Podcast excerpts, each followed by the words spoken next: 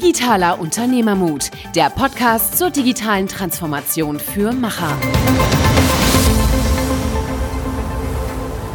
Hallo und herzlich willkommen zu einer neuen Episode Digitaler Unternehmermut. Heute sprechen wir mit Thomas Nierath, CEO von Rastal und Carsten Kehrein, Chefdesigner von Rastal. Rastal ist ein Unternehmen, das es seit über 100 Jahren gibt, in vierter Generation, äh, familiengeführt, beschäftigt sich mit Glas, ein wirklich innovatives Unternehmen äh, rund um Glas. Und die beiden haben nachhaltig im Podcast erzählt, wie sie mit guten Ideen, einem sehr, sehr tollen Partnerbewusstsein und einem Netzwerk, das sie sehr sorgfältig aufgebaut haben, zu einem Lösungsanbieter im Techno Technologiebereich wurden und Digitalisierung auch als Chance gesehen haben, sich in dieser tradierten Branche zu differenzieren.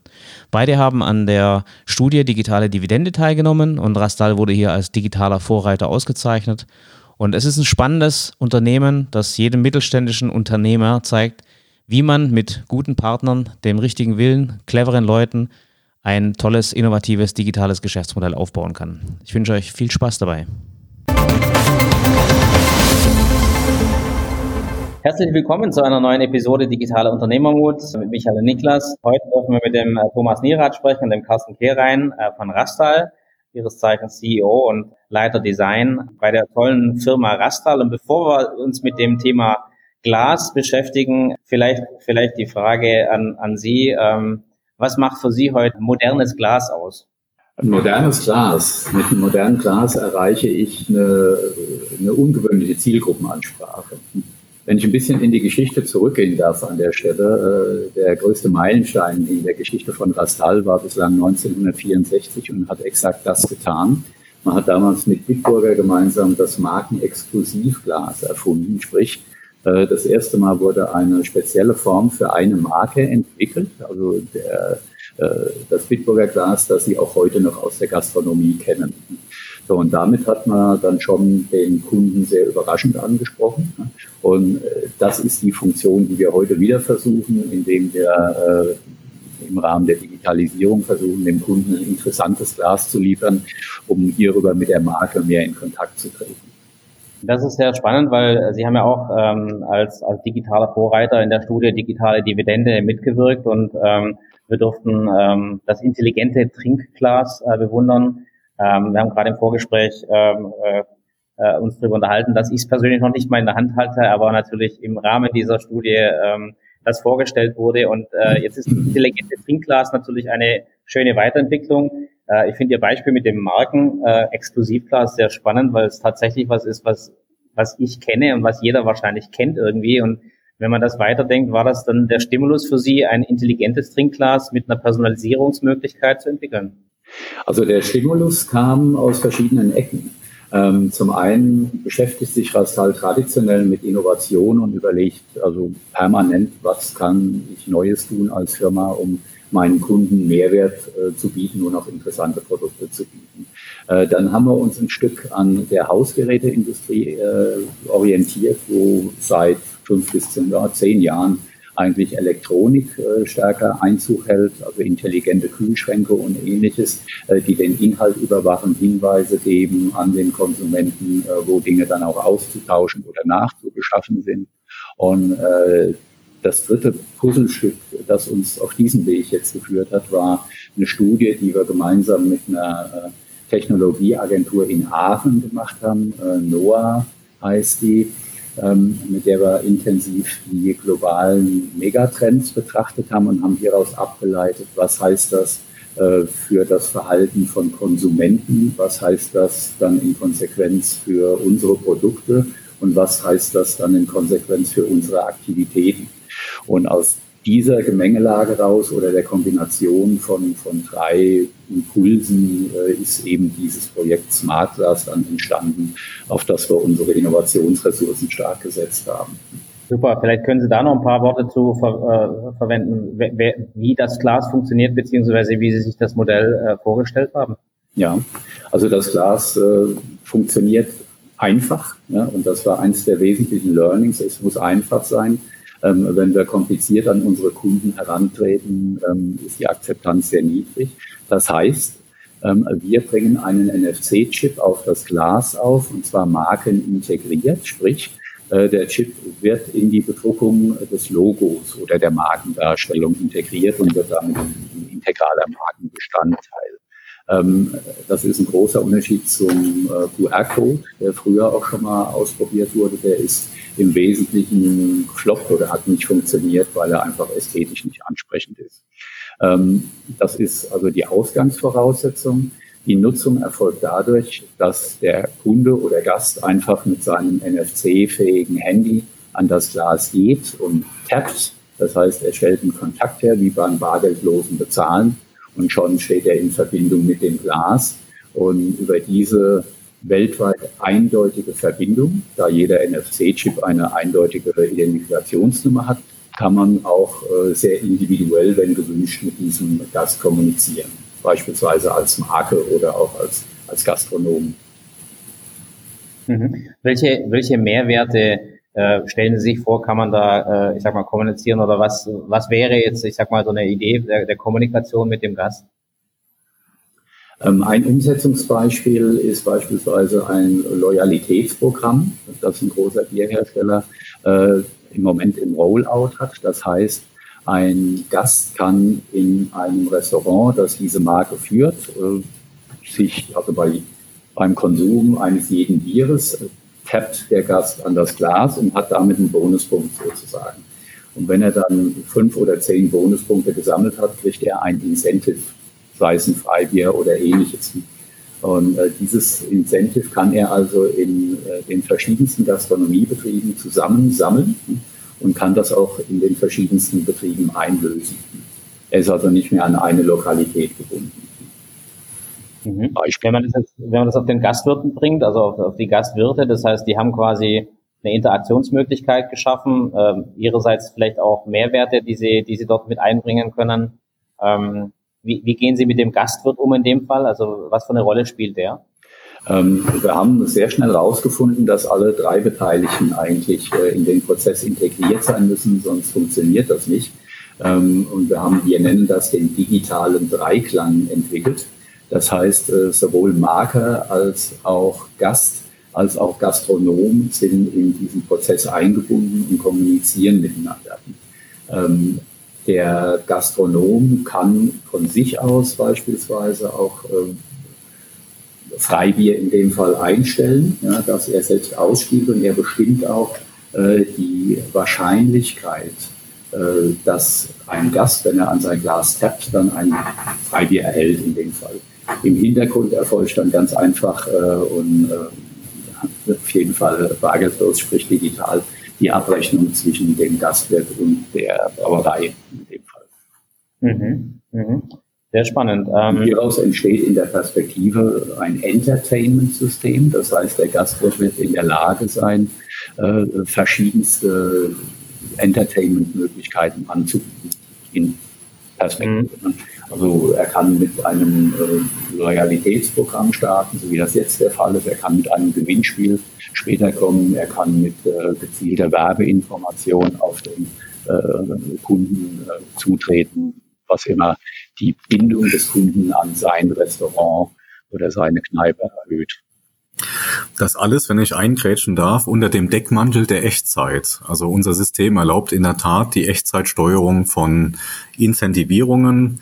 Ähm, Echtzeit ist ja ein großer Begriff, ähm, aber Echtzeit ähm, in der Anwendung bedeutet zum Beispiel, wenn ein Ereignis passiert, wie zum Beispiel ein, ein Tor wird geschossen, dann kann ich gezielt auf Gläser äh, ein Freibier hinterlegen in gezielten Lokalitäten. Und damit schaffe ich ja ganz neue Mehrwerte auf einer neuen Ebene. Mhm. Also definitiv interessant, weil letztendlich ist es ja auch ein, ein Eintritt in ein Ökosystem, also ein digitales Ökosystem, ähm, das, das mir viele Möglichkeiten schafft. Jetzt von dem reinen Glas, ich meine, Sie sind ein sehr, sehr erfolgreicher, etablierter Glashersteller. Ähm, über das äh, Markenexklusivglas haben wir gerade gesprochen. Ähm, was bedeutet für Sie so ein Einstieg in so eine in so eine digitale Welt? Also wenn man mal von Ihrem Kerngeschäft ausgeht, ähm, wie, wie bewerten Sie das? Ist das, ist das für Sie das, das, das oder eines der Zukunftsmodelle? Äh, ist es ein Randaspekt? Äh, wie, wie verwerten Sie das oder bewerten Sie das als Unternehmen? Also für uns ist das ein ganz zentrales Zukunftsmodell, ne, weil wir glauben, dass wir diese Erfindung seinerzeit von 1976 jetzt auf eine äh, ganz neue Technologieebene heben und wesentlich, äh, sagen wir mal, effizienter noch machen, weil wir bis auf die Einzelkundenebene in der äh, Markenführung gehen können. Ähm, ja, was heißt das für uns? Das ist schon so ein Sprung ins kalte Wasser.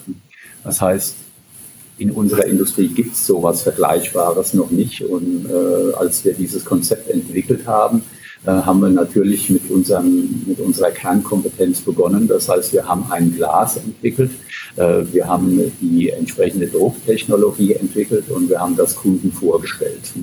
Ähm, die Reaktion war extrem gut. Man fand das alles äh, total innovativ und äh, neue Möglichkeiten zur Zielgruppenansprache, jüngere Zielgruppen aktiver äh, ansprechen können und so weiter. Mhm. Aber dann haben wir auch sehr schnell festgestellt, dass äh, dann zuerst mal Schluss war und haben äh, lernen dürfen, äh, dass der Einzelkunde nicht notwendigerweise den Aufwand treiben will, um so ein doch Gesamtsystem äh, digital basiert äh, ins, ja, ins operative Leben zu bringen. Ja. Sprich, man muss sich ja um Datensicherheit kümmern, man muss sich um Schnittstellen kümmern, man muss sich um Datenübertragung kümmern, man muss sich um Anwendungen kümmern. Ähm, daraus haben wir dann für uns die Konsequenz gezogen, weil wir einfach äh, vollkommen überzeugt sind von diesem Produktkonzept.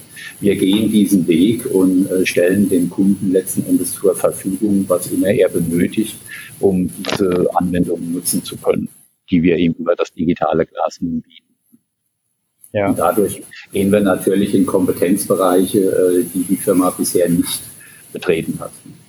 Ja, genau, da, da wollte ich genau hin. Also im Endeffekt ist die Frage natürlich, ähm, wie erarbeite ich mir das? Ne? Also unser, unser Podcast heißt ja digitaler Unternehmermut und äh, äh, dass Sie als Unternehmen Mut haben, äh, unzweifelhaft der Mut, äh, sich in eine Domäne zu bewegen, die ja doch sehr weit weg vom Glas ist, äh, die aber, ich sag mal, ein neues Ökosystem mit wie hat sich das für Sie angefühlt im Unternehmen? Äh, entweder also im Management, natürlich aber auch in der Breite. Also wie, wie sind Sie das angegangen? Ja, ich muss eigentlich sagen, das ganze Thema ist aus Begeisterung entstanden. Ne? Und äh, Begeisterung beginnt ja immer bei weniger Personen. ähm, man muss halt dafür sorgen, dass äh, die Begeisterung dort beginnt, wo auch Einfluss genommen werden kann. Ähm, wir haben diese Entwicklung vorangetrieben, weil wir daran glauben. Ne? Und das geschah auch auf wenigen Schultern, muss man auch sagen. Ne?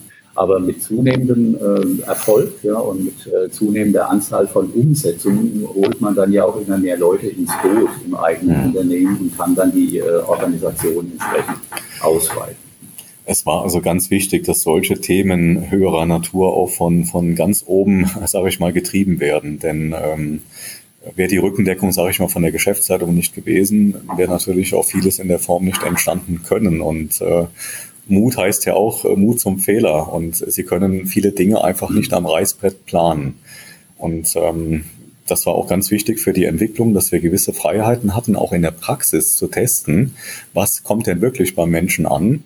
Und äh, diese ganz einfache Kombination, der Konsument oder der Gast hat sein Smartphone in der Regel immer dabei und ich kann jetzt an ein Trinkglas gehen ohne Installation einer App und kann genau diesen Konsummoment und die damit verbundene Verweildauer nochmal mit einem Mehrwert versehen.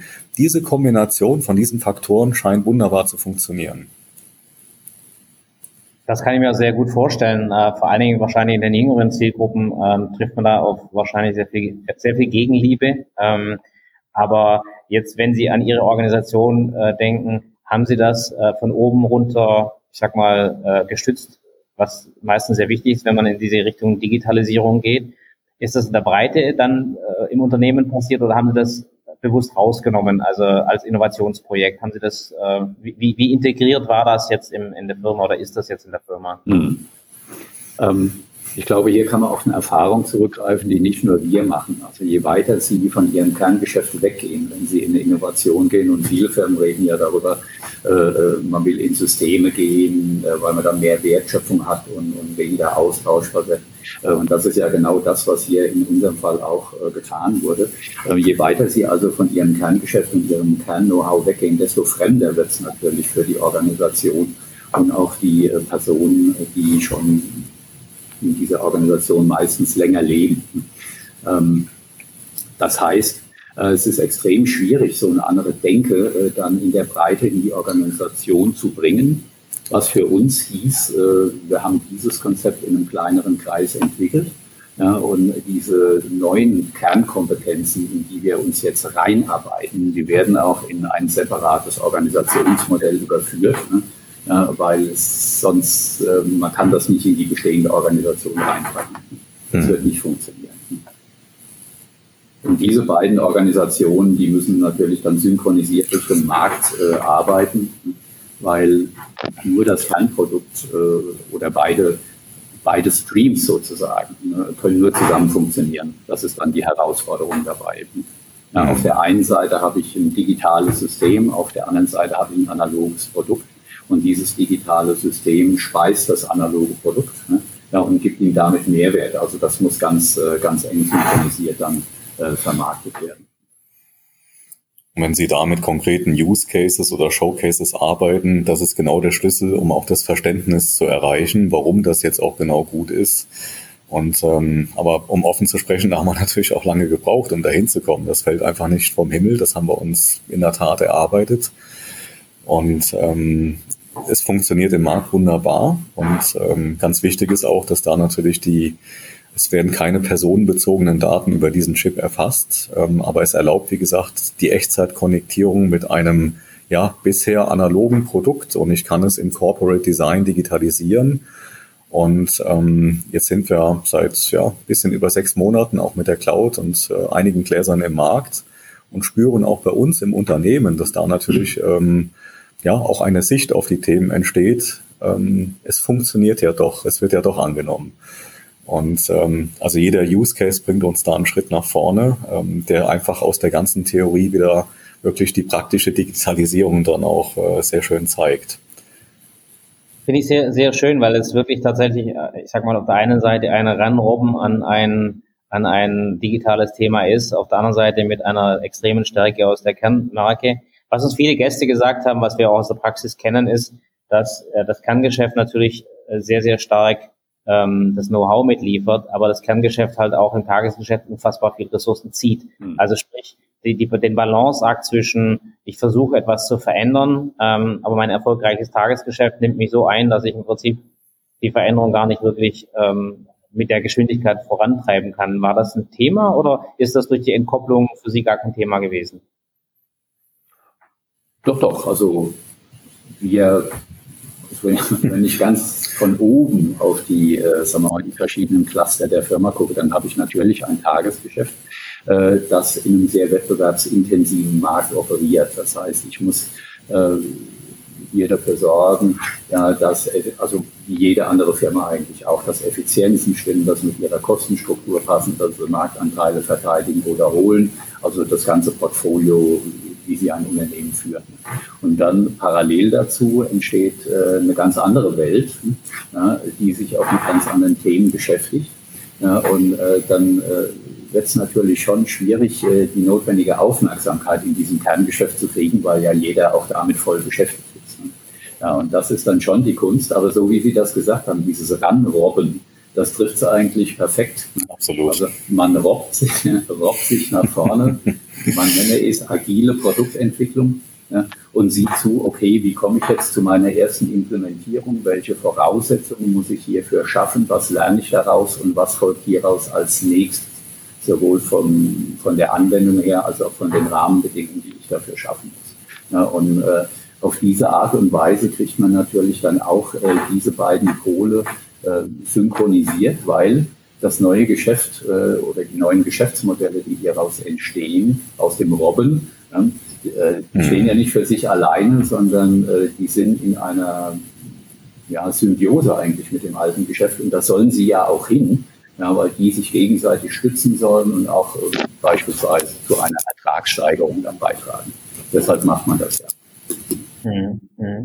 Ja, de definitiv. Ich glaube, äh, Sie haben ja sehr viele Dimensionen an Komplexität, die Sie bedienen. Also das eine ist, ich sag mal, äh, das Produkt äh, natürlich dorthin zu bringen, dann die Lösung an sich dorthin zu bringen und dann ist noch das ganze Ökosystem, in das Sie reinliefern, ähm, an sich eine Komplexität. Also ich glaube, das ist schon das Ranrobben wahrscheinlich das einzig wahre, weil äh, ja. es keinen so wirklich einen vorgegebenen Weg gibt. Aber das finde ich halt spannend, dass sie das als Unternehmen und jetzt auch, ich sag mal, aus der Führung heraus mitmachen, ähm, weil es ist äh, wie, wie überall natürlich keine Erfolgsgarantie. Ähm, aber das muss man ja auch, ich sag mal, vorfinanzieren und da rede ich jetzt nicht nur vom Geld, sondern wie gesagt, hauptsächlich auch von den Ressourcen und von den, von den Dingen, die man, ich sag mal, vielleicht am Kerngeschäft abknapst. Absolut. Ähm, Nee, das ist alles Neuland und für Neuland gibt es in der Tat keine Bedienungsanleitung und ähm, deswegen war umso wichtiger, dass es von oben auch gestützt wurde und ähm, ja, wir das natürlich so weit auch vertieft haben, dass wir nicht nur den Chip jetzt an das Glas bringen, sondern auch unseren Produktionsprozess so intelligent abgestimmt haben, dass wir ähm, ja die Lieferketten verfolgen können und damit auch die Seriennummer der Chips viel werthafter verarbeiten können. Und es ist also wirklich nicht nur jetzt ein Produkt entstanden, sondern in der Tat ein, ja, ein gesamtes System, das, das diese Steuerungsmöglichkeit erlaubt. Und das geht ja viel weiter auch hinaus über die Kundeninteraktion. Denn wenn der Chip zum Beispiel am Boden sitzt, befinden wir uns im Bereich der Maschinenkommunikation. Ähm, auch da ähm, ist überhaupt kein Geheimnis, äh, entwickelt sich die Industrie ja massiv weiter. Das heißt, sehr viele Automaten, also Getränkeautomaten, Dispenser im weitesten Sinne, verbinden sich ja heute schon mit dem Internet, um, um äh, sage ich mal, äh, Wartungssysteme oder Nachfüllszenarien zu automatisieren. Und diese neue Maschinenintelligenz äh, benötigt in der Tat auch eine Gefäßintelligenz, ähm, also sei es automatisch befüllen im Self-Service oder Sie haben Mixturen, die Sie schon auf dem Chip speichern können, dass Sie also auch hier kontaktlos im Prinzip äh, etwas ins Gefäß einbringen können. Also das ist ein so großes Spielfeld, was da entstanden ist, was wir uns in der Anfangsphase der Entwicklung noch nicht annähernd erträumt hätten. Ja, aber genau das ist wirklich spannend, weil diese Ökosysteme, glaube ich, erschließen sich erst, wenn man drinsteckt. Also wenn man wirklich, ich sag mal, die ersten Schritte gegangen ist ähm, und wie Sie richtig sagen, dann dann wird die äh, geht die Babuschka auf und dann äh, sieht man äh, weitere Dinge. Ich fand zum Beispiel das, was im Rahmen der Studie auch erwähnt wurde, sehr interessant. Also äh, Pfandführung zum Beispiel für Mehrwerk Mehrwertsysteme. Also das muss ja gar nicht im Endverbraucher sein. Das kann ja äh, einen extrem kommerziellen Hintergrund haben, wie ich einfach Dinge effizienter gestalte, wie ich äh, Qualitäten sichern kann. Also da fallen mir äh, als, als, als Nichtwisser ja äh, schon sehr viele Dinge ein, ähm, die bei Ihnen wahrscheinlich irgendwo stehen. Also das ist schon sehr spannend. Und in dieser Komplexität, wie entscheiden Sie, welchen Weg Sie zuerst gehen? Also welchen Weg Sie quasi einschlagen? Das ist dann in der Tat Unternehmermut. Eine sehr gute Frage. Und die Babuschka ist auch ein guter Vergleich, weil da gibt es so viele Möglichkeiten, von denen wir jeden Tag aufs Neue begeistert sind. Ob Sie äh, Fälschungssicherheit betrachten, ob Sie Track-and-Trace-Lösungen angehen, ob Sie bargeldlose Bezahlungs- oder B- oder Entfandungslösungen angehen, ob Sie äh, Interaktionslösungen angehen, also unendlich. Ganz wichtig, Thomas, du kannst erstmals den Lebenszyklus eines Glases messen. Ja, beispielsweise, ja. Und daraus äh, ist ja heute auch nicht möglich. Ne? Es gibt Produktspezifikationen über die äh, Nutzungseigenschaften von Gläsern, aber keiner erfasst ja die Nutzung von Gläsern. Also das geschieht jetzt äh, alles das erste Mal und hieraus leitet man dann natürlich auch äh, Konsequenzen ab für Produktion, wie optimiere ich das Produkt, wie optimiere ich die, Haltbarkeit und so weiter. Das ist ja Aber genau die. Die Frage ist ja wirklich, wie entscheidet man, welche, welche Anwendung man verfolgt und auf welche Anwendung man seine Ressourcen setzt äh, in einer kompletten Unsicherheit, weil eben dieses Anwendungsgebiet oder dieser Markt noch nicht besteht. Ja, und, und sich nicht in der Begeisterung verliert. ja, das ist, äh, das ist so. Nein, nein, also die Spur zu halten. Ja, das, das kann ich Ihnen aus, aus also der Erfahrung. Zum Teil versucht man natürlich äh, ein paar Zahlen zusammenzubekommen und das zu plausibilisieren, aber letzten Endes guckt man sich in die Augen und sagt, okay, wir glauben, ähm, diese Anwendungssegmente hier sind für uns am interessantesten, weil ja, ich glaube, äh, aus Erfahrung heraus kann ich Ihnen sagen, äh, die, der, größte Killer von digitalen Geschäftsmodellen ist tatsächlich, dass man sich einfach in den Möglichkeiten verzettelt. Ja. Und so viele Dinge aufmacht ähm, genau. und eben halt diesen Pfad von diesem Trial and Error, diesem, diesem Fehler machen verlässt und dann quasi äh, multiple Wege geht und dann versucht eben ähm, in den multiplen Wegen diese Komplexität zu managen und das wird dann sehr, sehr schwer und hier ist wahrscheinlich sehr, sehr sinnvoll, dass man sehr nah, also in der in dem Gedankengang sehr nah am Kerngeschäft bleibt und sich wirklich mhm. konkret welche, welche Netzwerke haben wir, wo können wir diese Produkte platzieren, damit sie im Prinzip, äh, ich sag mal, von der Stärke heraus die diese Produkte platzieren, um dann von dort aus diese Ökosysteme zu erschließen. Also mhm. ähm, aber das ist, wie gesagt, da gibt es viele Wege. Äh, keiner führt über los wie beim Monopoly, aber äh, es ist ein sehr spannendes äh, Thema, weil man sich wirklich sehr gut überlegen muss, gerade in diesem luftleeren Raum, was der nächste Schritt ist. Aber es geht nichts über den praktischen Weg. Also die Praxis ist, ist, ist der beste Schlüssel, aber das setzt natürlich wieder Investitionen voraus, vollkommen klar. Sie haben ja auch eine ganz große Unbekannte, die nicht kalkulierbar ist, nämlich den Kunden. Also wir sind der Meinung, das, was wir uns vornehmen, können wir intern auch umsetzen, meistens auch recht zügig. Ja, aber dann müssen Sie auf der Gegenseite ja auch noch einen finden, der da mitzieht. Die Klammer ist, glaube ich, relativ einfach. Wenn da wirklich ein echter Mehrwert dahinter steht, dann ist schon ganz vieles gelöst. Naja, also jedes Unternehmen hat so seine eigenen Zielsetzungen und, und Probleme ne, und darauf sind die Leute ausgerichtet und ob sie jetzt mit, mit ihrer Idee, ihrer Innovation jetzt gerade diese Handlungsrichtung treffen, das weiß man ja vorher auch nicht, bevor man es nicht mal probiert hat. Nee, das ist absolut richtig. Also ich meine, da kann man von Firmen wie Amazon einfach sehr viel lernen. Ähm, weil die sind äh, exakt wie Sie sagen, die sind, die haben zwei Dinge, die sind mehrwertgesteuert und die sind analytisch. Also sprich, äh, die trennen äh, Meinungen von Analyse und sie, sie wissen ganz genau, äh, was ihr, was ihr Stammkunde, ich sag mal, an, an Mehrwerten äh, schätzt und äh, daran hangelt man sich entlang. Und ich glaube, das ist ein sehr guter, äh, ich sag mal, Guide, äh, wenn man sagt, äh, ich weiß nicht, wenn Sie sich vorstellen, was Amazon heute schon machen könnte mit dem, was sie, was sie wissen und was sie tun äh, die könnten sich millionenfach verzetteln, äh, mhm. aber die müssen einfach den Kernmehrwert dessen, was sie tun, nämlich exakte Vorgaben zu machen, exakte Produkte zu liefern, Produkte immer zu liefern, kulanten Service anzubieten. In diesen, in diesen Dimensionen gehen die einfach brutalst nach vorn. Mhm. Und alles andere geht quasi in diesem Halo-Effekt mit. Ähm, und wenn man das macht, ich glaube, dann hat man sehr, sehr gute Chancen, äh, das Kerngeschäft zu stärken und die anderen Sachen eben halt wertig mitzunehmen. Aber Sie haben recht. Ähm, das, das große Thema ist Mehrwert. Und Mehrwert nicht in unserem Kopf, sondern Mehrwert im Kopf ihrer Der Konsumenten, ja, sicher, natürlich, absolut. Genau. Ja, weil ich glaube, wir können uns alle viel ausdenken, ähm, was, wir, was wir da tun, aber ich glaube, man muss einfach den Kunden sehr, sehr gut kennen. Ähm, und in ihrer Dimension sind es ja eigentlich mehrere Kunden und Partner. Ne? Sie müssen im Prinzip den Gastronomen ne nehmen, sie müssen den Ökosystemanbieter nehmen, ob das jetzt äh, ein, ein, ein Getränkehersteller ist oder ob das ein, ein Pfandverarbeiter ist. Mhm. Also, Sie, haben ja, Sie haben ja mehrdimensionale Themen in Ihrer Struktur, die, äh, die zu entscheiden sind. Also die Diskussion haben wir zu Beginn der Entwicklung extrem geführt. Also dass wir, ich nannte den Begriff schon mal, dass wir diesen digitalen Dreiklang hinkriegen. Also dass jeder der Beteiligten seinen Nutzen nicht nur hat, sondern auch erkennt. Weil wenn ein Glied in dieser Kette nicht mitzieht, äh, funktioniert das Ganze nicht. Um das noch ähm, technisch etwas zu vertiefen, ich hatte ja eben kurz erwähnt, dass wir auch den Produktions- und Lieferprozess intelligent äh, abgestimmt haben auf das System. Das heißt, wir wissen in der Tat genau, welche Nummernkreise wir in welches Objekt liefern. Und das macht ja genau dieses ähm, System spannend. Ich kann also erstmal losgelöst von Freibier sagen, ich kann eine Lokalität gegen die andere Lokalität zum Beispiel in einem Quizspiel antreten lassen weil ich es kann. Ja, weil ich genau diese Vernetzung jetzt erreichen kann, weil ich diese Kontrolle habe über diese Nummernsätze und kann dann im, im Prinzip ähm, ja, neuartige äh, Spiele auch erzeugen, die, die, ich meine, Gamification ist ja immer ein großer Treiber, ähm, der, der auch immer wunderschön funktioniert.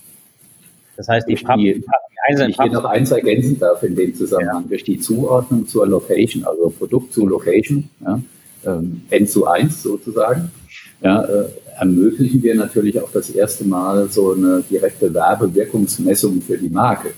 Also die Marke investiert Geld ne, für Verkaufsförderung. Dieses Geld geht in die Gastronomie, aber dann ist der Zugriff äh, zu Ende. Und wir haben hier im Rollout äh, sehr früh gelernt, äh, man sieht ja in Echtzeit, wie diese Werbemittel, sprich das investierte Geld genutzt wird. Dann haben Sie manche äh, Lokationen, da sehen Sie, das läuft wunderbar. Und in manchen Lokationen sehen Sie, hm, da ist aber sehr ruhig. Und wenn Sie dann in diese Lokation gehen, dann sehen Sie, äh, die Gläser sind nicht ausgepackt oder das Team ist nicht geschult. Ja, und äh, die Marke sieht also sofort, äh, wie effizient werden diese Investitionen, die sie ja tätigt in Gastronomie und damit Absatz, äh, wie effizient werden die genutzt und kann hier über den Außendienst nachhalten. Also insgesamt äh, eine deutliche Effizienzsteigerung. Ja, da sind Sie ja auch an einem ganz wichtigen Punkt. Da sind wir wieder bei der Transformation. Das heißt, Ihre Vertriebsmannschaften, ähm, die, ich sag mal, das, was Sie heute tun, natürlich aus dem FF können und sehr erfolgreich sind, müssen ja auch, ich sag mal, eine komplett neue Domäne lernen. Wie gehen Sie denn damit um? Wie kriegen Sie denn Ihre alten Vertriebsrecken äh, so, äh, ich sag mal, auf das Thema ausgerichtet, dass Sie diese Art von digitalem Geschäftsmodell vermitteln können? Also der Vertrieb, sagen wir mal, profitiert vom Umsatz, der da gemacht wird, äh, in den eigenen Zielvereinbarungen, ähm, ist aber im Wesentlichen dazu naja, da oder die, die Kernaufgabe ist es, die Türen aufzumachen und die entsprechenden äh, Partner bei den Kunden rauszufinden.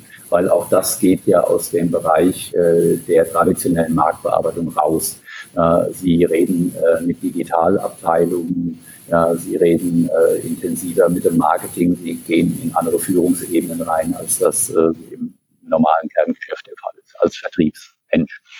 Ähm, und wir kombinieren das mit Projektmanagern, ne, weil wir ja äh, auf ein ganz anderes Kompetenzspektrum zugreifen. Das heißt, der Projektmanager oder die Projektmanagerin ist dann verantwortlich dafür, die für diesen jeweiligen Anwendungsfall notwendigen Kompetenzen äh, einzubringen und zu koordinieren mit dem Zielsetzung einer möglichst schnellen und glatten Umsetzung. Das heißt, ähm, wenn Sie jetzt, äh, Sie sind ja wahrscheinlich auch äh, in mehrstufigen Vertriebswegen unterwegs, ähm, vielleicht im, im Projektgeschäft im einstufigen oder, wenn ich das richtig, wenn ich es richtig erkenne, aber ähm, sehen Sie sich dann auch, ich sag mal, in dieser, in dieser Form als derjenige, der bis durch zum äh, jetzt bei dem Beispiel Gastronomie bis zum Gastronom geht und dem Gastronomen auf dieses, auf diese Lösung aufmerksam macht und den dann schult oder sind die andere Parteien da, äh, die sie mit, mit reinnehmen, die quasi diese Art der Marktbearbeitung mit übernehmen? Hm. Also in unserem Kerngeschäft äh, gehen wir bis zur Getränkeindustrie und dann äh, über die Getränkeindustrie dann indirekt an die Gastronomie. Aber man muss auch sagen, dass äh, aus diesem digitalen Geschäftsansatz auch ganz neue Geschäftsmodelle entstehen, wo wir in Absprache und in Kombination äh, mit unserer Kernklientel auch dann äh, den direkten Kontakt in die Gastronomie haben werden. Mhm. Weil sich auch ähm, die Strukturen interessanterweise äh, in der Getränkeindustrie verändern und das ist sehr stark digital getrieben. Also ja. Über Bedienungsplattformen, die äh, 360 Grad Serviceansätze bieten, also wo, wo die, auch die Getränkeindustrie versucht, äh, nicht nur bei Getränken limitiert zu sein, sondern darüber hinaus äh, Personaldienstleistungen anbieten möchte ähm, oder in der Lage sein möchte, Personaldienstleistungen, Sky-Team, die Versicherungen oder was immer der Gastronom braucht, aus einer Hand anzubieten oder zu vermitteln. Mit der klaren Erkenntnis, dass es natürlich auch, ähm, es passt nicht für jeden, muss man sagen. Also das äh, nicht jede Marke will sich digitalisieren. Das ist in der Tat natürlich auch ganz klar zielgruppenabhängig. Und wir sind natürlich auch in einem Areal unterwegs. Ähm, die Gastronomie hat einen tradierten Effekt und äh, die ersten Gespräche auch mit den Gastronomen waren in der Tat auch von großen Fragezeichen äh, geprägt. Was bringt mir jetzt das Glas, was, was vielleicht noch teurer ist als vorher? Und ähm, da müssen sie in der Tat ganz klare Mehrwerte aufzeigen, die entweder zur Serviceentlastung führen oder zur Konsumsteigerung führen, wie auch immer. Und äh, dann haben sie da ganz andere Türöffner. Aber unsere Branche ist in der Tat nicht einfach. Ja, das, das ist definitiv so, aber äh, das, das, das, sagt, das sagt mir aber jeder, ne? also muss man auch dazu sagen, also äh, können Sie mit dem Maschinenbau reden oder mit, dem, mit der Bauindustrie reden oder mit den Banken, Versicherungen, äh, die, die sagen alles Gleiche. Ich glaube, wir haben einfach in Deutschland ein Thema, dass wir insgesamt sehr tradiert sind und das ist nicht nur negativ, sondern das hat auch Vorteile, dass man sich auf Veränderungen ein Stück weit vielleicht besser einstellen kann, wie in anderen Ländern, wo diese extremen Veränderungen sehr schnell kommen, äh, weil zum Beispiel die Bevölkerung viel jünger ist. Aber ich glaube, wenn ich mir das jetzt so vorstelle, na, dann, dann denke ich, ich habe längere Zeit in den USA gelebt. Ja, da gibt es unfassbar viele Sportsbars. Na, also hm. wenn ich so ein Produkt in eine Sportsbar stelle, da kann ich mir sehr, sehr gut vorstellen, dass da ganz viel möglich ist äh, im Volumen ähm, mit denjenigen, die dort sind. Das nur als Beispiel aus meiner äh, sehr eingeschränkten Sichtweise ähm, muss man natürlich auch die richtige Zielgruppe, äh, ich sag mal, finden, ähm, die dann eben halt auch diesen, äh, Mehrwert, in dem Fall vielleicht Spaß, Entertainment und äh, ja, äh, die Interaktion mit äh, Sport zum Beispiel hat. Ja, auf jeden Fall. Ähm, Sie haben es vorhin ganz kurz angesprochen, die, die Kosten. Ähm, äh, haben Sie da irgendwie ein Ziel, dass so ein Glas später mal vielleicht ähnlich teuer wird oder äh, vermarkten Sie das also über ein gesamtes Modell? Wie, wie, haben, wie haben Sie sich das äh, vorgestellt oder wie ist das jetzt am Markt? Hm, also wie das in der normalen Lebenszykluskurve so ist, am Anfang liegen sie höher, ne, weil ihre Prozesskosten auch noch äh, vergleichsweise höher sind. Ähm, also das muss im Laufe der, des Lebenszyklus ohnehin nach unten gehen, das ist normal, äh, passt dann aber auch zur Volumensentwicklung. Wir sagen ja immer, das Glas wird jetzt doppelt so teuer, aber es kann viermal so viel. Ja, das wäre der zweite Teil. Äh, das Glas wird natürlich jetzt nicht mehr als Glas allein dastehen, sondern wird in sein ganzes äh, Leistungsspektrum eingebettet. Und da kommen verschiedene Komponenten dazu. Ob Sie jetzt beispielsweise über einen Tausender Kontaktpreis im Marketing reden oder ob Sie über eine wesentlich einfachere Inventarisierung reden, wo Sie dann am Ende des Geschäftsjahres die einzelnen Gläser nicht mehr zählen, sondern einfach in Summe einlesen. Ähm, Bis hin zur Fälschungssicherheit reden. Das, also da reden wir über ganz andere, über ein ganz anderes Wertschöpfungspaket. Und das Glas ist ein Teil dessen. Hm. Bis hin zur automatisierten Nachlieferung. Also das ist ein Blumenstrauß, der sich in der Tat ganz interessant äh, facettiert. Ja, der, der Diebstahlschutz ein äh, auf dem Ganz herrlich, genau. Ja, also da, da gibt es bestimmt ganz, ganz tolle Sachen, die sie sich schon ausgedacht haben, aber ähm, doppelt so teuer, viermal so viel als, als äh, äh, Schlagwort. Ähm, das passt zu digitalen Geschäftsmodellen, weil ich natürlich auch die Mehrwerte erhöhe. Jetzt wäre es für ein Glas so, wenn ich da drauf schaue, Gläser gehen kaputt äh, und Gläser, äh, wahrscheinlich wird es wahrscheinlich in, in Restaurants sehr viel ähm, Bruch geben oder so. Ähm, ist das ein Thema, das man irgendwie damit reinarbeiten kann? Also klar, Brucherkennung wäre wahrscheinlich ein Thema, aber wie, wie, wie setzt sich hm. das quasi für, für, für einen Gastronomen dann um? Hm. Also die, die Möglichkeit, dass Sie natürlich über den Chip ähm, mehr Informationen über den Gebrauch und über den, den Einsatz von Gläsern überhaupt bekommen, ist natürlich eine ganz wertvolle Komponente. Ähm, wir alle kennen Gläser mit abgewetztem Goldrand. Das hat uns, glaube ich, alle schon mal getroffen. Ähm, das ist einfach dann der Effekt, wenn das Glas ähm, einen sehr hohen Lebenszyklus hinter sich hat. Dann ähm, gehen so Edelmetalle natürlich irgendwann im Spülprozess verloren. Aber es ist halt sehr interessant, dann auch den direkten Vergleich zu sehen. Vielleicht hat der Gastronom in Norddeutschland äh, wiederum äh, eine ganz andere Wasserhärte, die, die sage ich mal, einen negativen Einfluss dann hat auf die Gläser. Oder der Gastronom in, in Süddeutschland hat enorm hohen Glasbruch, weil keine Ahnung, warum die Spülmaschine nicht gut eingestellt ist. Ja, also jetzt diese neue Verpackungsintelligenz auch wiederum in Mehrwerte zu verwandeln, das ist, ist ein ganz interessanter Schritt, setzt aber in der Tat voraus, dass ich da erstmal neuartige Dinge erfassen kann, um das Produkt im Zyklus auch zu verstehen. Also das Ökosystem wird sich auch noch erweitern. Ja, wir sind ja beispielsweise auch in Gesprächen mit einem Spülmaschinenhersteller und wenn es der Spülmaschine gelingt, äh, einlesen zu können, das geht halt nur mit dem intelligenten Glas, ähm, welche, ähm, also welche Gläser in welcher Anzahl denn in der Spülmaschine drin sind, ähm, dann weiß sie, was sie reinigen muss. Und dann kann sie zwei Dinge tun. Das erste ist äh, das optimale Spülprogramm ähm, aussuchen im Sinne von Ressourcenverwendung, also Wasser, Spülmittel, Temperatur, äh, Spüldauer. Und das sind 80 Prozent äh, der Kosten des Gerätes über die Nutzungsdauer von zehn Jahren. Ja, das heißt äh, deutliche Effizienzsteigerung. Und zweitens kann die Spülmaschine dann über diesen Weg auch den äh, optimalen Hygienestandard äh, gewährleisten, weil sie einfach das Spülprogramm auf den Inhalt optimiert. Ja, mhm. ja also sind viele Dinge, die, die Sie jetzt alle schon erwähnt haben, auf die ich jetzt auch nicht gekommen wäre. Also das ist äh, wirklich tatsächlich, wenn man länger drüber nachdenkt, ähm, unfassbar viel, was quasi, was quasi daraus gestaltet werden kann. Ähm, ich glaube, da umso wichtiger, dass man eben halt sehr, sehr stringenten Weg geht. Ähm, und ich finde es sehr gut, äh, dass sie das datengetrieben machen, weil das hilft einem wirklich, wenn man kommt weg von Emotionen und Meinungen mhm. hin zu, äh, zu echtem äh, Erleben. Ähm, und äh, das ist sicherlich eine sehr, sehr gute Voraussetzung, die, die, die, sie, die, die sie da auch am Markt haben. Jetzt wäre die Frage natürlich, wenn man das weiterspinnt und wenn man sagt, äh, Rastal wird sehr erfolgreich damit, äh, digitalen Unternehmermut, den haben sie schon bewiesen. Aber Rastal wird irgendwann mal ein digitaler Ökosystemanbieter, der dann ja nebenher noch Glas macht. Ähm, ist das eine Vision oder ist das, ist das gesponnen? Nee, das ist äh, exakt eine Vision. Ne? Ist noch ein bisschen hin, muss man sagen weil wir auch sehen, also so die Entwicklungsgeschwindigkeit von solchen neuen äh, Themen in Deutschland ist wahrscheinlich langsamer, als das äh, vielleicht in den USA der Fall ist. Ähm, da haben Sie einen äh, direkten Eindruck, weil Sie da gelebt haben. Ähm, aber da wollen wir genau hin. Also wir entwickeln uns schrittweise von einem Glasspezialisten zu einem Lösungsanbieter. Ja. Und diese Lösungen sind halt die gehen weit über das Glas hinaus, wobei das Glas unsere Kernkompetenz ist und bleibt. Das heißt, das Glas ist der Enabler für diese Zusatznutzen, aber diese Zusatznutzen äh, ermöglichen dann der Firma sowohl sagen wir mal, neue Ertragsmöglichkeiten, aber auch neue Geschäftsmodelle.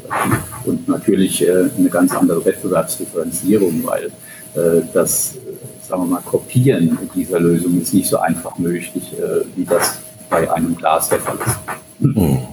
Definitiv, trennen sich von der Kommodität. Ne? Also das heißt, sie geben ein Stück weit die Kommodität weg und äh, werden äh, ich, deswegen fand ich dieses Exklusiv so interessant am Anfang, weil äh, wir gehen tatsächlich wieder hin, es wird ein Exklusivglas, aber anders als vorher gedacht. Ja, das stimmt. Weil, weil, sie, weil sie tatsächlich eben halt sich von der Kommodität äh, abheben. Das finde ja. sehr spannend. Also wären wir auch nicht nur auf Gläser. Wir haben eigentlich zwei Differenzierungsfaktoren. Das eine ist die Komplexität des Systems. Und diese Komplexität ist ja, sagen wir mal, sehr individuell entstanden. Ja. Das nachmachen zu wollen, ist schon schwierig. Also da muss man sich doch einige Jahre intensiv mit beschäftigen. Mhm. Und ist ja auch nicht nur aufs Glas limitiert. Also wir sprechen von Trinkgefäßen, also genauso gut die, die Tasse, die Kaffeetasse, ähm, so banal das auch klingt, aber die Tasse ist einer der stärksten genutzten Werbeartikel der Welt, idealerweise jeden Morgen schon um, um sechs oder um sieben. Und wenn, wenn Sie bei so einem gelernten Artikel, wo Sie ein sehr hohes Vertrauen haben, wenn Sie das wirklich als, als Gateway sehen zur Verbindung zwischen analog und digital, das funktioniert wunderbar. Und der zweite Pfeiler hier, was äh, nachhaltige Wettbewerbsdifferenzierung betrifft, ist eigentlich äh, das Thema Entwicklungsgeschwindigkeit. Ja, weil wir befinden uns hier in einem, in einem Segment, das hat einen ganz anderen Speed als unser Kernsegment. Das heißt, je länger es uns gelingt, oder noch einen Schritt zurück. Also wenn wir jetzt in eine Anwendung denken, ja, oder in eine Struktur denken, eine Serverstruktur oder Sicherheitsstruktur von Daten, dann müssen wir uns eigentlich schon überlegen, what comes next. Genau. Das ist in unserem traditionellen Geschäft nicht der Fall. Macht es natürlich anspruchsvoller, aber je länger es dauert, äh, bis Wettbewerber in solche Möglichkeiten eintreten, desto größer ist die Distanz. Und desto schwieriger wird es auch aufzuholen. Wir können natürlich in so einer Phase noch nicht über alles sprechen. Wir müssen den Podcast unbedingt noch mal sechs Monate später machen. Da sind gerade so große Entwicklungen zu sehen. Das ist schon ganz spannend. Das kann ich mir sehr gut vorstellen. Äh, gerade auch diese Dynamik, die Sie ansprechen, ähm, äh, zeichnen natürlich digitale Geschäftsmodelle aus, äh, den Lernerfolg schnell umzusetzen und dann aber auch tatsächlich nachzulegen. Ähm, und ähm, das ist sicherlich auch ein Unterschied zum, zum Kerngeschäft, wie Sie sagen. Aber wenn ich nochmal bei der Vision bleiben darf, die ich da so lapidar formuliert habe, wenn wir mal ansatzweise an dem Punkt sind, ähm, dann ist die Frage natürlich, äh, wie viel Digitaltalente haben Sie heute bei Rastal und wie viel Digitaltalente brauchen Sie in zehn Jahren bei Rastal? Und wie machen wir das? Ja, vielleicht äh, das Machen ist einfacher beantwortet. Die kaufen wir zu. Ja. ähm, wie, viele, wie viele kommt darauf an, wie schnell sich das Geschäft entwickelt. Also, wir haben immer mehr Fans und Follower, auch im Unternehmen. Das ist, das ist, das ist super. Also natürlich ist es auch wichtig, ne, die, äh, jeden Mitarbeiter mitzunehmen auf der Reise. Das soll nicht so gemeint sein, aber es ist halt so, ähm, ich meine, wir sind ja auch sehr lange in diesem, in diesem digitalen Geschäftsmodell und leider diese, diese Art der Talente, die will jedes Unternehmen haben und der Markt ist extrem eng. Also ähm, was das betrifft und der wird sich auch jetzt hier nicht so sehr, sehr schnell ähm, verbreitern. Da ist halt natürlich die Frage, wo es eher her, herrührt, dann auch, wie begeistern Sie diese Menschen für die Marke Rastal? Also ähm, solche Themen, solche Lösungen sind natürlich begeisterungsfähig für einen jungen Menschen. Ähm, wie machen Sie das, dass Sie da wirklich einen, einen Zug entwickeln für diese Menschen, dass sie eine digitale Zukunft äh, in einem sehr etablierten und sehr erfolgreichen Unternehmen finden? Ähm, wir zeigen, was wir tun. Also es geht wirklich über die Anwendung. Ja, und äh, der erste Effekt ist immer Erstaunen, ob das bei Kunden ist oder bei Mitarbeitern, äh, die man äh, akquirieren möchte. Ja, jeder, der das sieht, was wir hier so umsetzen, ist zuerst mal erstaunt. Keine rechnen damit ursprünglich, dass sowas eigentlich geht. Ne? Und daraus entstehen dann äh, die Diskussionen über die weiteren Möglichkeiten, die man hat. Ja, und die Leute, die wir suchen, das sind Leute mit, äh, mit einem ähnlichen Pioniergeist, die auch Spaß dran haben, einfach mal ins unbekannte Wasser zu springen äh, und Dinge ergebnisorientiert zu entwickeln. Und die finden das toll. Mhm. Kann ich mir sehr gut wir vorstellen. Haben auch, wir haben auch eine recht unkomplizierte Art der Zusammenarbeit, das muss man vielleicht auch noch sagen. Also wir arbeiten hier sehr eng zusammen, wir treffen sehr schnell unsere Entscheidungen, probieren aus, was funktioniert, was funktioniert nicht und funktioniert nicht und dann stellen wir halt die Weichen neu notfalls. Mhm.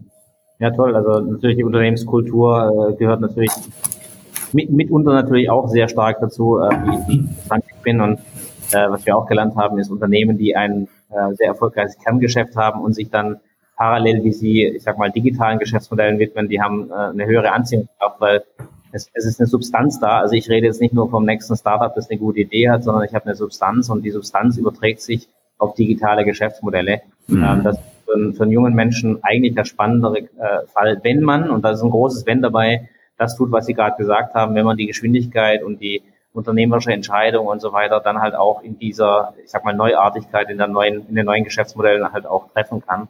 Ähm, das definitiv, glaube ich, ist die wahrscheinlich attraktivste Mischung für junge Menschen äh, als zukünftige Arbeitgeber. Mhm.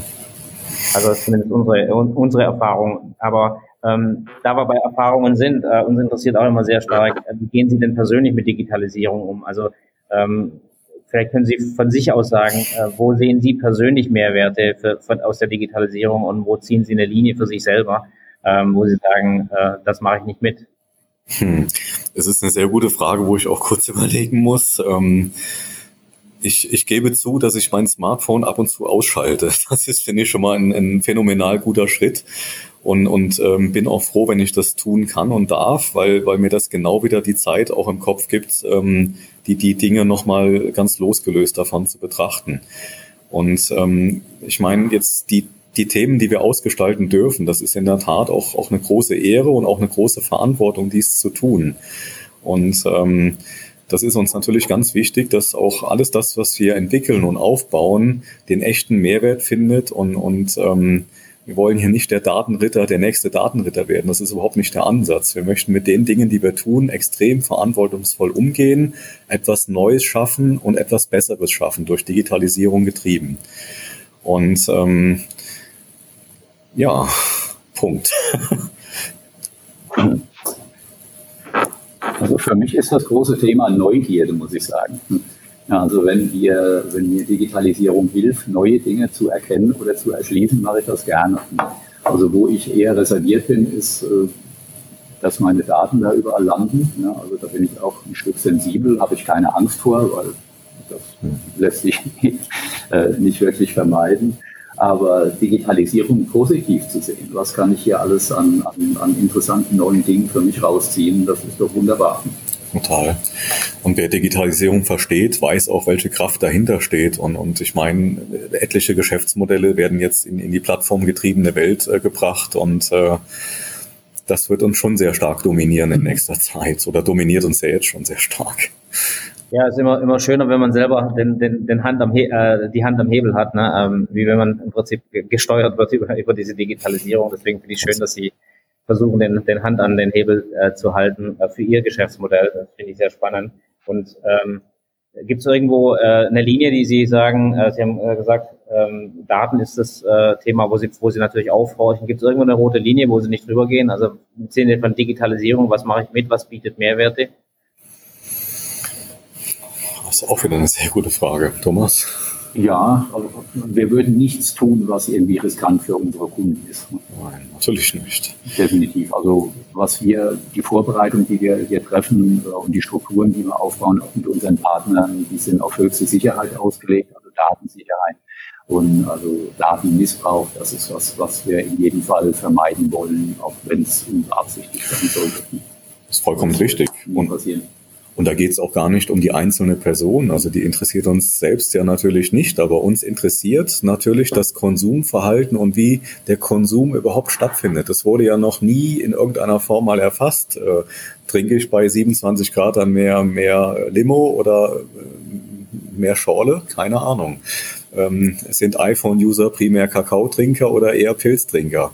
Es wurde einfach noch nicht erfasst. Und äh, da geht es, wie gesagt, nicht um die blinde Datenerfassung, sondern ja, man weiß manchmal auch nicht direkt, ähm, in welcher Kombination oder in welcher Intelligenz ich diese Daten dann auch lesen darf und soll und muss. Also diese Daten zu haben ist ja eins, aber daraus etwas Intelligentes mit Mehrwerten zu formen, zu transformieren, das ist, finde ich, die große Kunst, ja. Und dabei aber auch das Datenrisiko zu vermeiden. Also das ist ja der Bedenkenspunkt oder der, der erste Bedenkenspunkt eines jeden Nutzers. Was passiert mit meinen Daten? Kann Total. hier mit Missbrauch äh, betrieben werden? Und äh, das steht an oberster Stelle, das zu vermeiden. Also das geht in der Tat äh, auch konsequent in sehr ernsthafte Anwendungen hinein. Wenn wir über die intelligente Verpackung im weitesten Sinne sprechen und wir haben ein, ein Glas, wo dann ein sehr teures Medikament über den Chip kontaktlos dosiert werden soll, vollkommen fehlerfrei, dann sind das wirklich Anwendungen höchster mhm. Natur mit höchsten Mehrwerten. Da bekommt in der Tat der Chip in dem Gesamtkonstrukt ähm, ja wieder eine ganz andere Betrachtung. Ja, leb lebensbedeutende Betrachtung, genau. Das ist äh, definitiv äh, wieder so ein, ein Use Case, den Sie hier raushauen, der, ähm, auf den man nicht als allererstes kommt. Aber natürlich ähm, sind viele, viele Dinge. Ich glaube, die Frage ist, äh, was Sie schön fand, was Sie sagen, ist, dass der, äh, der Becher, der Kaffeebecher oder das Glas ein gelerntes Instrument ist. Das finde ich sehr gut. Das äh, ähm, kann ich sehr gut nachvollziehen und dadurch natürlich in meinem Leben einfach total integriert. Ähm, also Schafft Vertrauen. Nicht, ja, ist nichts Künstliches, was ich reinbringe. Also Sie, Sie haben jetzt nicht irgendeine äh, Puppe äh, generiert, die ich jetzt haben muss, die ich vorher nicht hatte und ich muss mich da irgendwie damit auseinandersetzen, sondern Sie nehmen was, was jeder Mensch um sich herum hat und versuchen darin eben, ich sag mal, neue, neue Werte zu schaffen. Ähm, Finde ich ähm, sehr interessant, den, den Gedanken. Und ich hoffe natürlich, dass das sehr äh, für Sie sehr erfolgreich sein wird. Ähm, und als Abschluss wird es uns natürlich sehr interessieren, ähm, wo inspirieren Sie sich? Also ähm, was, was äh, lesen Sie, was hören Sie, was sind Dinge, die, äh, die Sie insgesamt weiterbringen? Das muss gar nicht im, im Sinne der Digitalisierung sein, sondern ähm, äh, für uns ist immer spannend, was die, was die Gäste tatsächlich ähm, lesen ähm, und vielleicht ein paar Quellen haben, die Sie anderen Hörern ähm, zur Verfügung stellen möchten. Hm. Das ist eine gute Frage überhaupt. Ja, also was ist die Quelle von äh, Inspiration oder Kreativität? Ich kann die Frage nicht beantworten. ja. ja. wir, alle, wir, alle leben, wir alle leben in unseren Filterblasen. Ähm, deswegen ist immer so äh, interessant, wenn man einfach mal komplett andere Themen die, die, Frage, ja, die Frage ja. kommt in der Tat ganz, ganz oft und, und ich kann Ihnen nur sagen, es ist nicht die Morgendusche. Also in meinem Fall muss ich sagen, ich lese gern und viel, wenn ich Zeit habe. Ich lese keine Fachliteratur. Ich glaube, ich habe nur in meinem beruflichen Leben, lass es zehn Fachbücher sein gelesen, mehr nicht. Aber ich lese extrem gern Autobiografien, ab und zu mal ein philosophisches Werk oder auch äh, aus verschiedenen Kulturen oder halt auch äh, einfach einen guten Roman. Ja, und äh, da entstehen schon manchmal gute Ideen raus. Ähm, ansonsten kriege ich den Kopf frei, wenn ich Sport mache. Das heißt, wenn ich über irgendwas nachdenke, gehe ich laufen. Mhm. Sehr, sehr, gut. Also wir hatten einen Gast, der hat gesagt, äh, wenn man sich in den tiefsten Tiefen der Digitalisierung mal verirrt hat, äh, dann hilft es einfach mal Geige spielen zu lernen oder irgendwas anderes zu machen. Also dass man wirklich einen, einen extremen Gegenpol quasi schafft, äh, der einen da wirklich ja. wieder richtig, richtig rauszieht und auf eine andere Art äh, herausfordert. Da muss ich sagen, ein gutes Bier ist auch wunderbar. Ja, inspirierend. Ich kombiniere, ich habe auch angefangen, Gitarre zu lernen jetzt. Und ja. kombiniere das dann manchmal auch mit einem Bier. Ja, das, das kann ich mir sehr, sehr gut vorstellen. Mehr so schlimm, wenn ich spiele. Ja.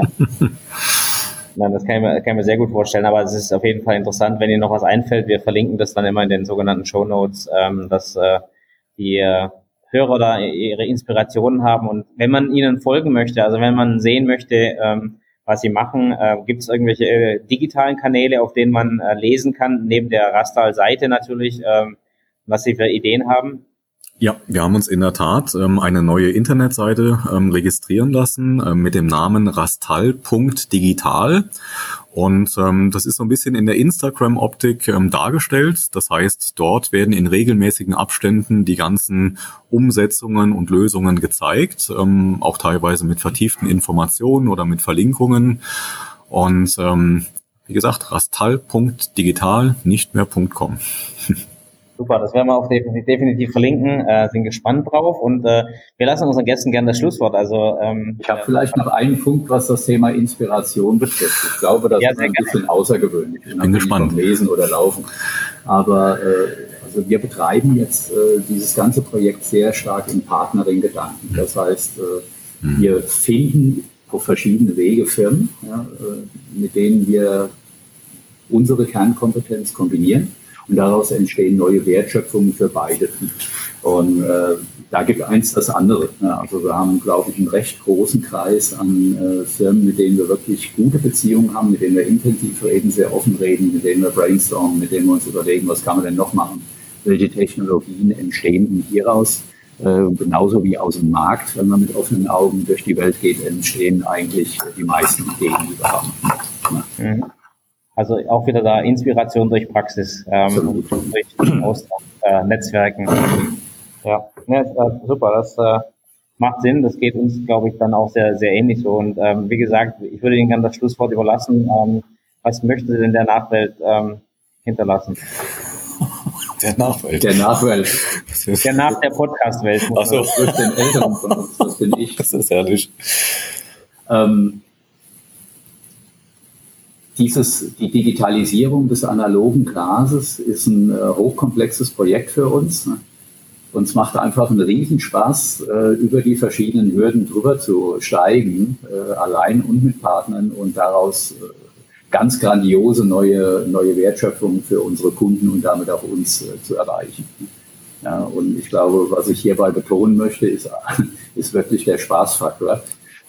Spaß und Begeisterung, weil wenn diese beiden Punkte nicht enthalten sind im Thema, dann wird es auch zu keinem schönen Ergebnis kommen. Nur Mut, genau. Nur Mut. Nur Mut, das äh, klingt toll, das passt zu uns und äh, da- damit bedanke ich mich. Äh, Thomas Nierath, Carsten Kehrein von Rastal, äh, zu Recht ein digitaler Vorreiter in der Studie. Vielen Dank fürs Gespräch und weiterhin viel Erfolg. Herzlichen Dank. Dankeschön. Gerne. Vielen Dank fürs Zuhören. Wir hoffen, dass äh, auch für euch einiges an spannenden Informationen und auch ein echter Mehrwert dabei war. Gerne gebt uns äh, eure Meinung zu den Themen, gebt uns Feedback auf allen Kanälen. Die sind äh, in den Shownotes wie immer verlinkt. Da findet ihr auch die relevantesten Infos von dieser Episode. Und dann freuen wir uns natürlich, wenn ihr nächste Woche wieder einschaltet. Vielen Dank.